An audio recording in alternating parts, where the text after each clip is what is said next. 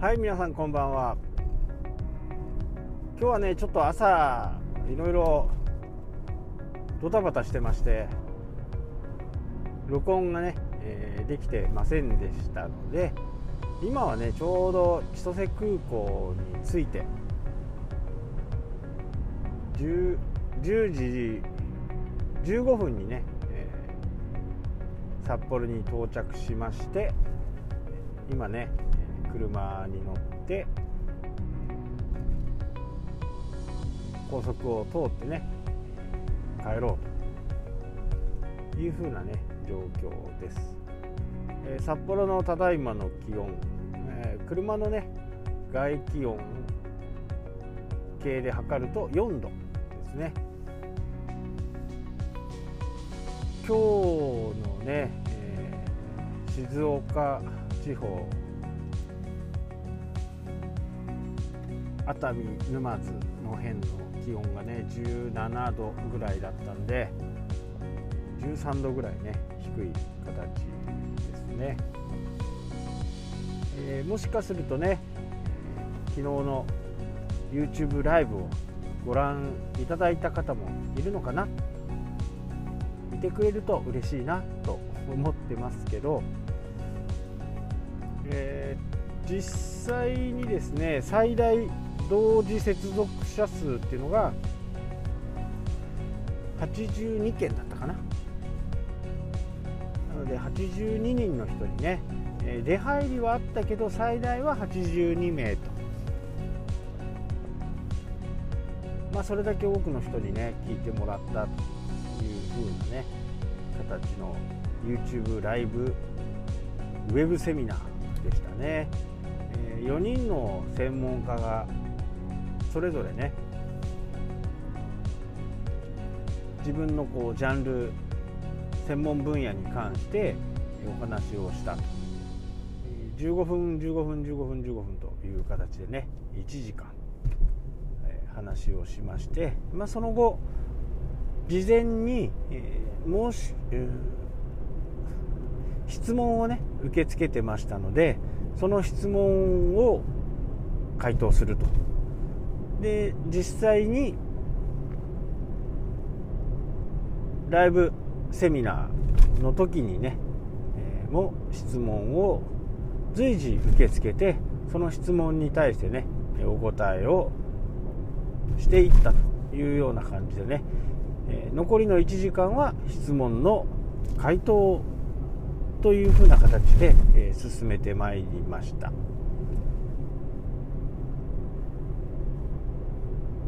まあ、多くの方にね、え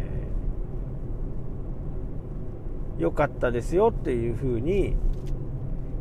メッセージをいただきましてねやっている方としても充実感とね、えー、いつもと違ったね疲れでしたね。通常のこうセミナーという形であればね、え、人の顔をね見ながらあこれ関心なさそうだなとかねこれ関心ありそうだなっていうこ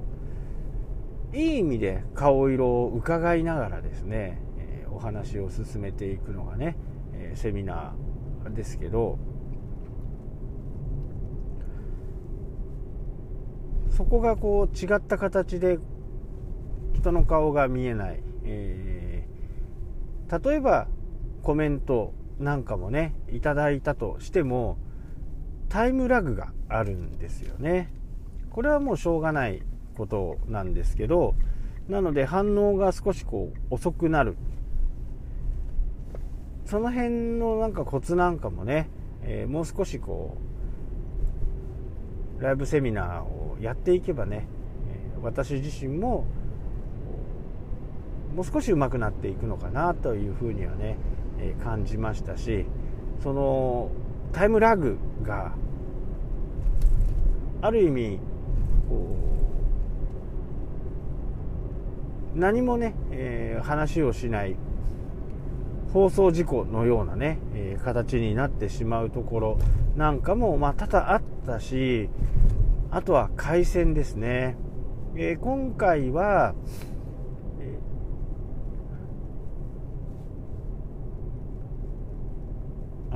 何だったっけ？ポケット w i f i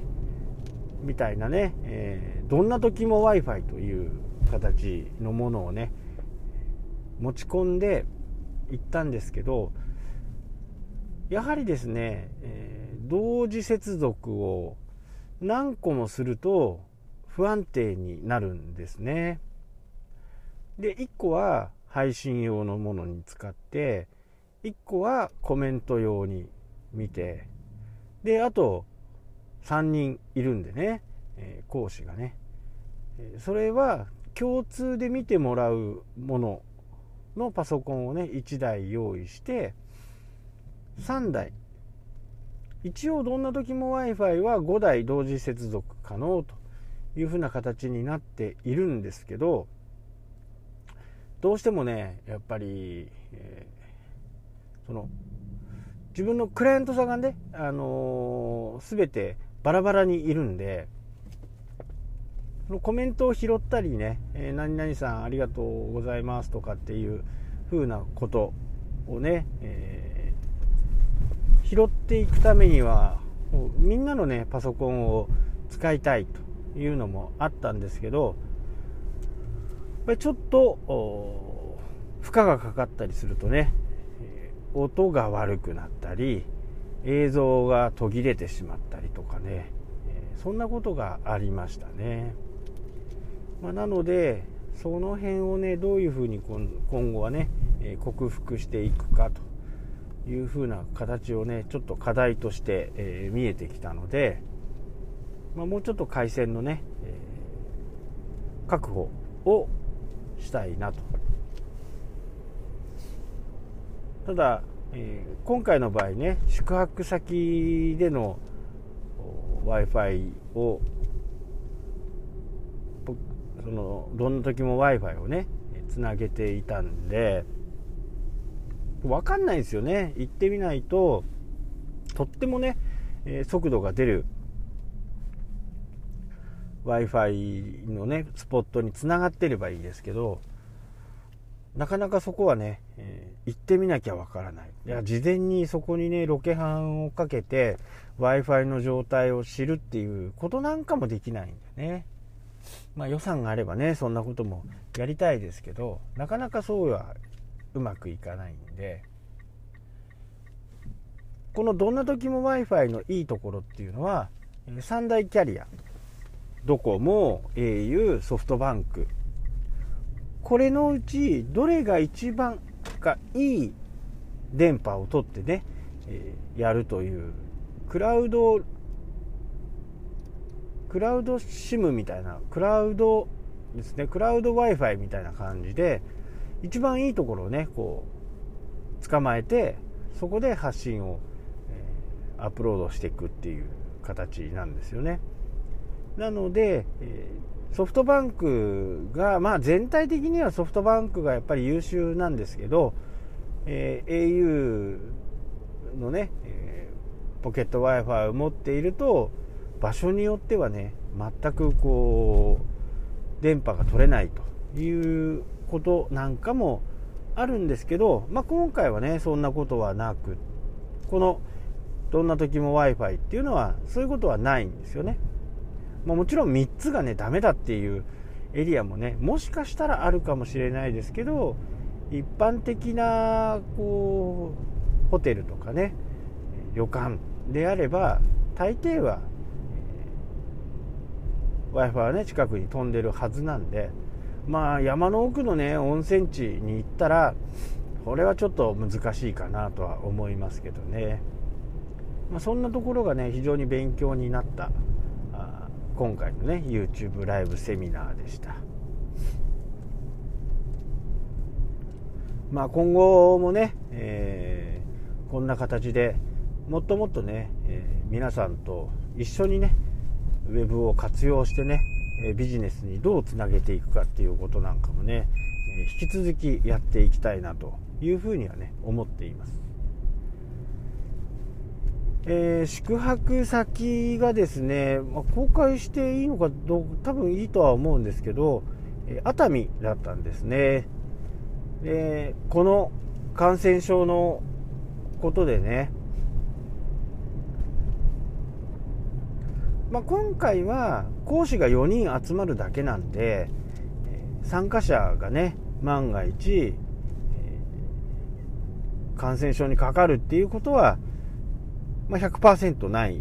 わけですけど、まあ、講師がかかるリスクはね、まあ、多少なりともあるで開催するかしないかっていうこともねちょっとやっぱ考えたんですよね。まあ、ただ、やっぱり参加者が来ないというね、このオンラインでできるっていうところでね、まあ、大丈夫でしょうと、結婚しましょうという形で、えー、始めたんですね。ただね、熱海についてみると、やっぱりね、ちょっとびっくりしましたね。えー、人は普通に多くいました。まあ、空港とかね、そういったところはちょっとねえ人が少ない感じはあったんですけど熱海のホテルはねえ卒業旅行なのかな。追い出しなのか追い出しコンパなのかねわからないですけどまあとってもね若い人たちが多くて若い人たちはねやっぱりこの持ってるねパワーをやっぱりこう家の中にね閉じ込めておくっていう風なねイメージはないのかもしれないですね、えー、病気の質から言ってもね感染症の質から言っても若い人たちにはかかってもそれほど重篤化しないということが分かっているというのもあるのかもしれないですけど、非常に多くて半分ぐらいの方はね、えー、マスクをね、えー、してない状態でしたね、え、私もずっとマスクは、まあ、忘れていったっていうね、えことなんですけど忘れていってしまったっていうのがね一番大きな原因なんですけど、まあ、マスクはねしないで通してきましたしまああの病気じゃないにしてもね咳がこう出たりねくしゃみが出たりとか普通にねあるんですけどやっぱり相当気をつけてね我慢をしていましたね。まあちょっとニュースとかね、えー、その辺をずっと見れてないこの3日間はね、まあ、ろくに見れてない感じなんですけど北海道は出てないようなね、えー、気はしました。けどね。このまま収束化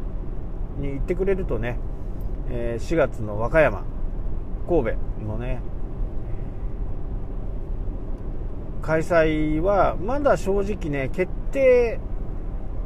もしかすると今後これ以上状況が悪くなるとね、中止もやむを得ないという風な形でもあるんですけど一応募集をねもうしていますんで、えー、もし YouTube のセミナーとかね夢を語る夢会というものがねありますんでもしよろしければね、えー、ぜひとも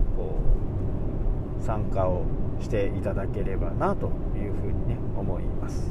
はい今日はねちょっと長くなってしまいましたけど、えー、そしてねノイズとかも結構大きいかなっていうふうにね思いますが、えー、今日は、えー、いつもとね違った環境なんでご勘弁いただければなと思います。はいというわけで今日も放送を聞いていただいてありがとうございます。それではまた。したっけ？